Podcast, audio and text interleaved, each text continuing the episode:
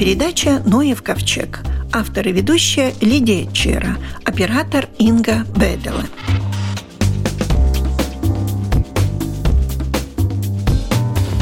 Раньше в наших лесах медведей почти не было. В редких случаях можно было обнаружить их экскременты – а теперь картина изменилась, и от Управления охраны природы пришло сообщение, что бурые медведи не будут пока включены в список зверей, подлежащих отстрелу. Старший исследователь научного института леса Силова Янис Озулинч. За какое время изменилась так картина насчет э, медведей? Это правильно, что медведи долгое время после Второй мировой войны популяция стала помаленьку возобновляться, но это происходило так медленно, что мы даже, ну, если кто-то видел, тогда и рассказы шли, что там медведь есть, но все как будто боялись, но реально такой встречи с медведями почти не было и э, никто не волновался. В начале 21 века этих встреч стало больше. Экскременты не всегда самое хорошее доказательство медведя, потому что можно с дикими кабанами перепутать. Но были реальные встречи, когда медведи тоже там делали покушение на пчелы, улья и так далее. Но тоже это не так часто случилось. Но сейчас вдруг, пять лет тому назад примерно, действительно этих случаев стало больше, несколько десяток уже за лето, за год.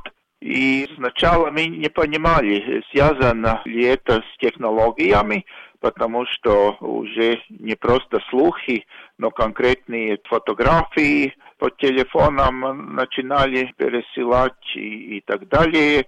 Может быть, просто коммуникация между людьми стала более частая.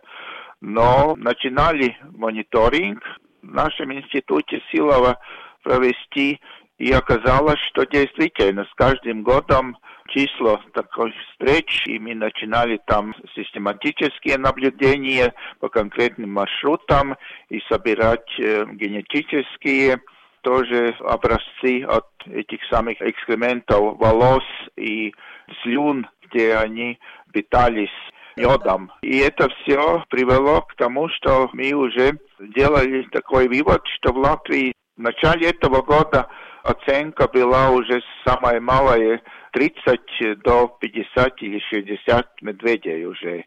Но возможно, что через полгода мы будем судить, что их еще больше. Так что это очень так скоро.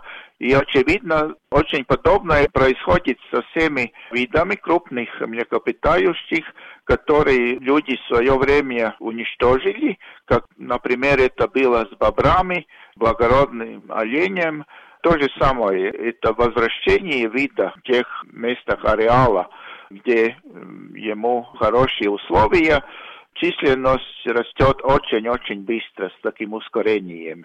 И вот э, сейчас мы это видим с медведем. Просто надо учиться э, и привыкать, как с ним сосуществовать. А с какой границы они к нам идут? Я знаю, что богаты медведями и эстонцы, и россияне. Да, по разным причинам. Эстонский, потому что у них уже охраняемый зверь и небольшое количество подлежит к отстрелу, но не столько, что компенсировать весь прирост популяции.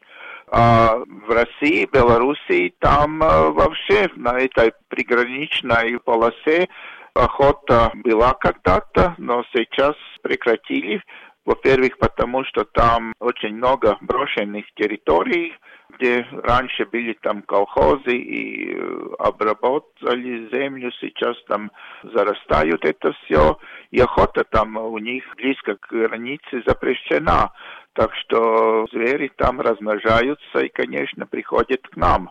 Тут они находят больше кормов, чем в России, где нет уже сельскохозяйственной активности, и у них просто расширяется ареал. Так что приходят они и с эстонской стороны, и с российской, да? Да, да, с обеих сторон. В Литве они заходят тоже, но меньше, потому что там их вообще долгое время не было, но я думаю, что в Литве тоже будут возобновляться популяции, так что все балтийские страны, новая территория для медведя, и тут э, очень нравится. Да, вы говорите, что у нас больше кормов. Что они едят, что у нас больше кормов, чем на запущенных территориях? Медведь питается очень много от сельскохозяйственной деятельности, и тоже, где старый лес вырубается, потом этот молодой лес содержит очень много всяких полезных трав, ягод, беспозвоночных, которые размножаются ну, в почве после вырубки леса. Это муравьи, это все корм для медведя. И, конечно, все эти зерна и кукуруза и яблоки в брошенных садах, и, как мы видим, даже не в брошенных они заходят, если там есть хороший урожай, и хозяин этих яблок своевременно не взял. Так что они находят такой ландшафте, где живут люди, и э, охота не разрешена на медведя, они очень быстро приспосабливаются и и часто становятся попрошайками, насколько мы видим да, на границе. Да. По-моему, с Латвией есть такие целые семьи медведей, которые выходят и просят у шоферов, дальнобойщиков, например, ну, выпрашивают у них еду. Да, но это очень плохо, что, что дают их кормят. Еду. Да, да, это нельзя делать, потому что медведи пока они такие молодые, они не опасны, но когда они вырастут, э, они э, вспоминают, что человек связан едой. с возможностью, да, с едой, и тогда уже взрослое животное действительно опасно, потому что они уже, как я говорю, испорчены. Если приручивать молодого медведя к кормам, это значит, медведь может жить 30 и больше лет – эта вся жизнь испорчена, и его придется уничтожить. Ну, потому что не получив корма, он начнет нападать на людей. Правильно? Да, или э, спрашивать таким образом, что просто угроза будет. Может быть, не прямо так нападать, но животное большое, когти, зубы опасны. Никто не хочет поспорить с медведем. Ясно, кто сильнее и кто будет есть в конце этот бутерброд или что там кто-то взял в лесу собой. Когда-то говорили, что какие-то прохожие медведи у нас были, но берлог и потомство здесь не производилось. Сейчас у нас тоже есть уже медвежата, которые родились на нашей территории. Да, берлоги самцов были всегда, потому что самцы и сейчас больше, и раньше были почти исключительно самцы, которые жили э, на территории Латвии. Но сейчас уже второй год, когда у нас есть доказательства, что наблюдены медвежата, которые, очевидно, родились здесь, на нашей территории, потому что они встречались достаточно рано летом или весной, и э, были достаточно маленькие, чтобы не могли прийти с соседних территорий. Не возле совсем с границей, но довольно далеко нашей территории. Так что если в мае или в первых э, неделях июня есть самка с маленькими медвежатами, это хорошее доказательство, что они родились тут. Вы проводили генетическую экспертизу. Что она дала вам? Пока у нас нет данных от образцов, которые собраны в этом году, но в начале этого года было доказано, что в Латвии живут самое малое 34 отдельных особей медведей. По-моему, две самки только из этих 34, остальные самцы – но они такие уникальные доказательства, что эти отдельные особи. Поэтому мы судили, что минимальная численность медведей 30, и максимальная может быть два, даже раза больше или еще, конечно, всех образцы мы не получали. То есть больше всего можно встретить медведя все-таки недалеко от границ с Эстонией и с Россией? Да, и это значит, что медведи у нас больше живут на восточной части, если так взять Ригу. Центром Латвии, то на восточной части большинство популяции. В Курземе может быть один, два, три медведя бродят.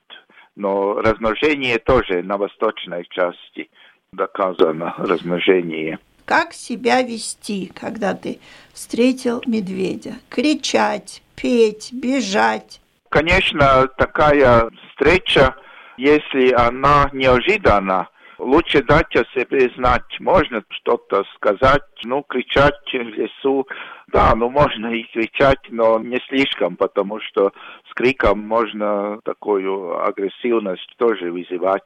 Просто делать какой-то звук, дать о себе знать и медленно удалиться по той же дороге по которой до этого шли, и э, не стараться фотографировать, потому что никогда неизвестно, что это за животное, что он думает и как он будет себя вести, но тоже не надо бежать с криком от этого места, потому что реальной опасности нет но большое животное ни одному другим видам тоже не надо приближаться. Там лось или э, олень сейчас благородный во время размножения как раз Гон, тоже может, да? да, тоже может быть агрессивен.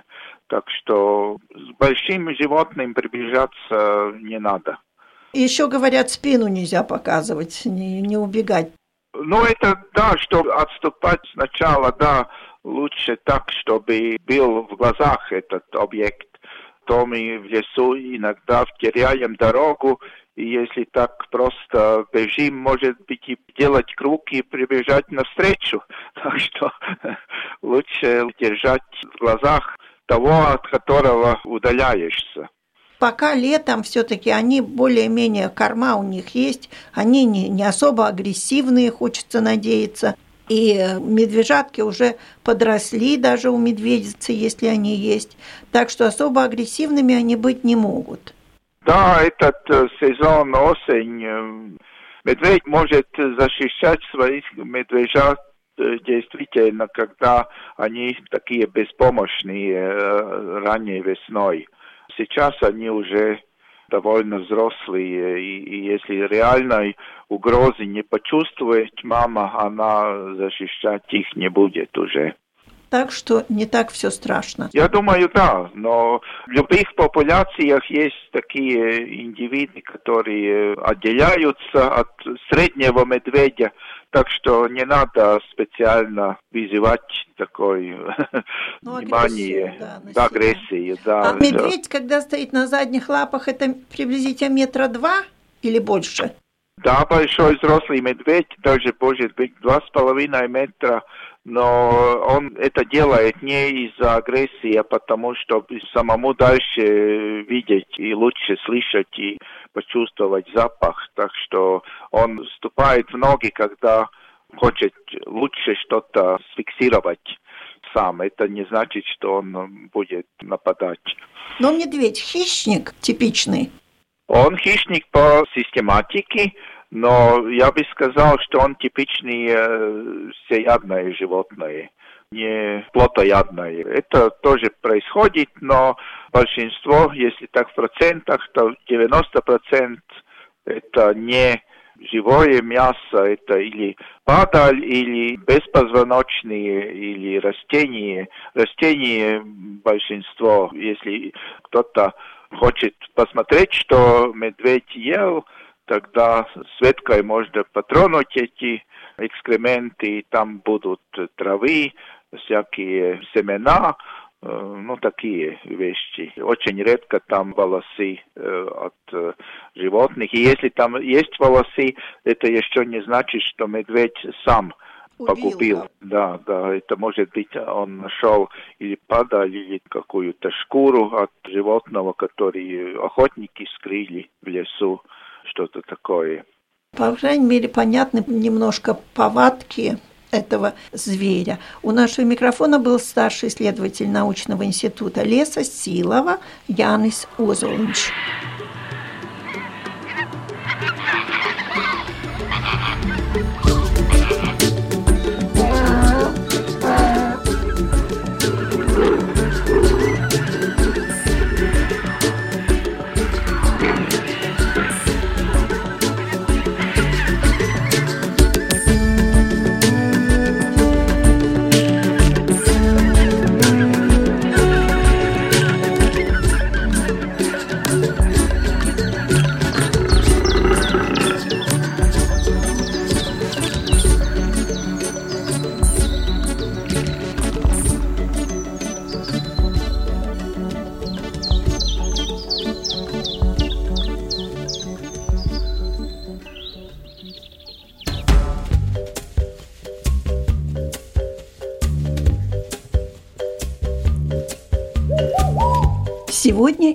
Завтра в Кемерском национальном парке уже десятый раз проходят дни путешественников. И, как и полагается юбиляру, подготовлена большая и разнообразная программа праздника. Походы предназначены и разработаны как для пешеходов – так и для велосипедистов. Маршруты пройдут около озера Каньерес, Ведьминого болота и Серных прудов и по малоизвестным биологически ценным лугам Антентема.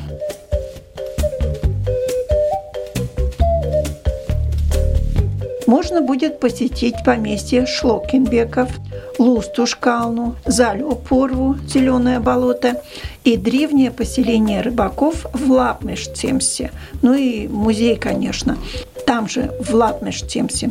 Всюду на местах ожидаются различные мероприятия, в которых могут участвовать и взрослые, и дети, выбрать для себя маршрут похода и по длине, и по трудности. Приглашаем в восстановленный Кемерский курортный парк. Я там была уже несколько раз. Великолепное зрелище. Особенно впечатляет вид со старой водокачки. Хотя сейчас она выглядит как новая.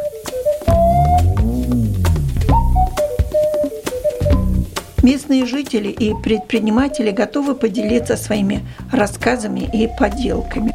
В субботу днем местные ремесленники расположились на бывшей конечной трамвайной остановке около ресторана «Нептун», а вечером на Мелнезерсе пройдет концерт группы «Ресные Путны».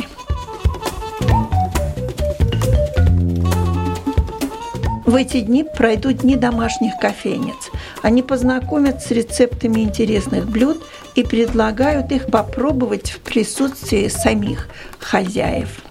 Особое внимание стоит уделить морскому побережью вне сезон – планируется открытие новых маршрутов для осени и зимы. И, конечно, сейчас, когда идет птичья миграция, всем стоит подняться на смотровые площадки и понаблюдать за птицами. Это очень успокаивает. Да мало ли еще чего можно будет увидеть в эти дни в Кемерском национальном парке. Природа готовится ко сну, и не Сигулды единый в это время года жив человек.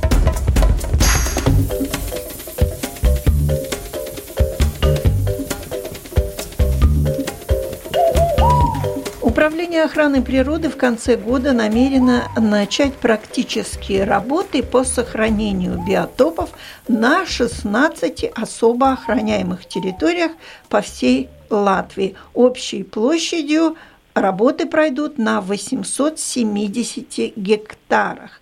Руководитель проекта Инга Ханявка. Почему к концу года, когда, в принципе, биотопы, о которых пойдет речь, связаны с биологическими лугами? Возобновление лугов начинается, во-первых, их очищение от кустарников, деревьев. Они очень давно не были вообще использованы, эти луга, и они э, заросли. И эти работы можно провести. Лучшее время для таких работ – это зимнее время. Поэтому самые первые работы будут связаны с удалением кустарников. Кустарников, то, да, всех этих кустарников. С большим корнем и с большим стволом. Да, да. В принципе, эти все луга, они э, были брошены уже более чем 20 лет тому назад. И за это время они э, заросли.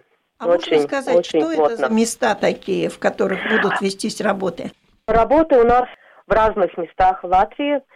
Можно так сказать, по диагонали. Если мы смотрим это, в принципе, слепой по Айнажи, и э, если вторую диагональ смотрим, тогда с Литера до э, Разны, до Резекне, эти работы. И работы очень разные. Там не только луга, там включены и редкие э, леса, некоторые редкие и большие, и не такие уж большие болота, и разного типа болота, там, где растут э, очень редкие э, всякие виды растений. И, в принципе, чтобы сохранить эти места, где эти редкости мы можем еще найти, нужны эти все работы провести.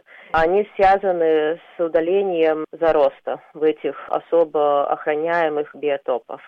Но это очень сложная работа, и без техники, наверное, тоже не обойтись.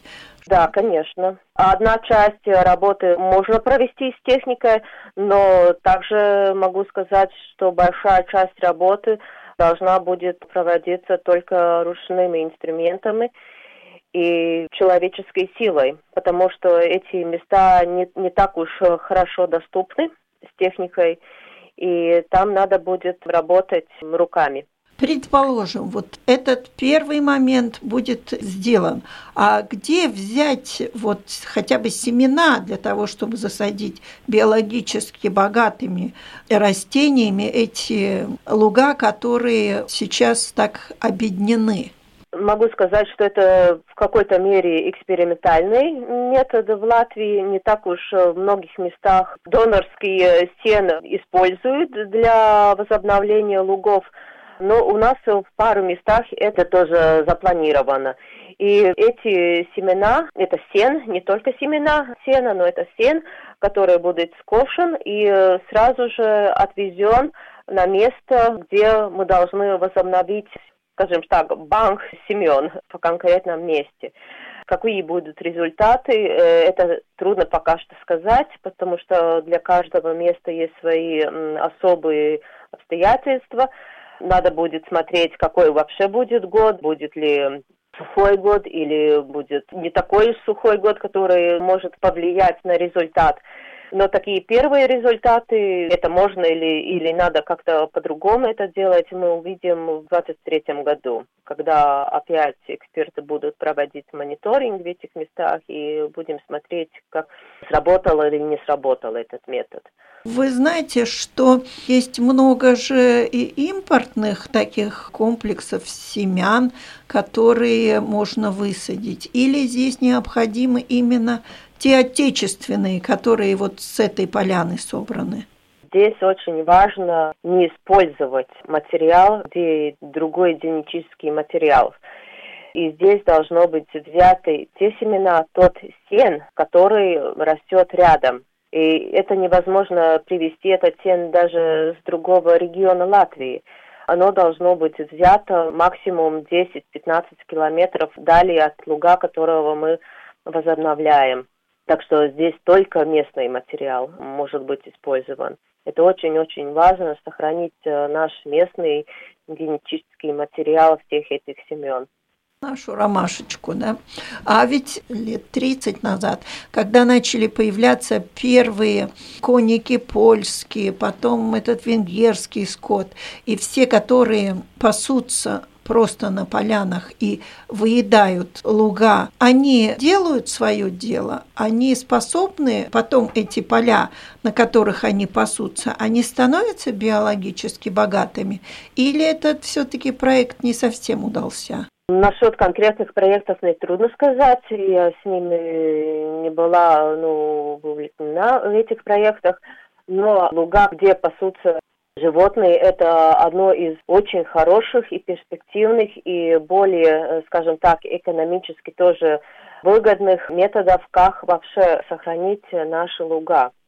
И если мы смотрим уже в истории, как вообще эти луга появились, они появились в результате хозяйственной деятельности человека. Он держал свой скот, и нужны были луга для сена, и где этим животным найти пищу.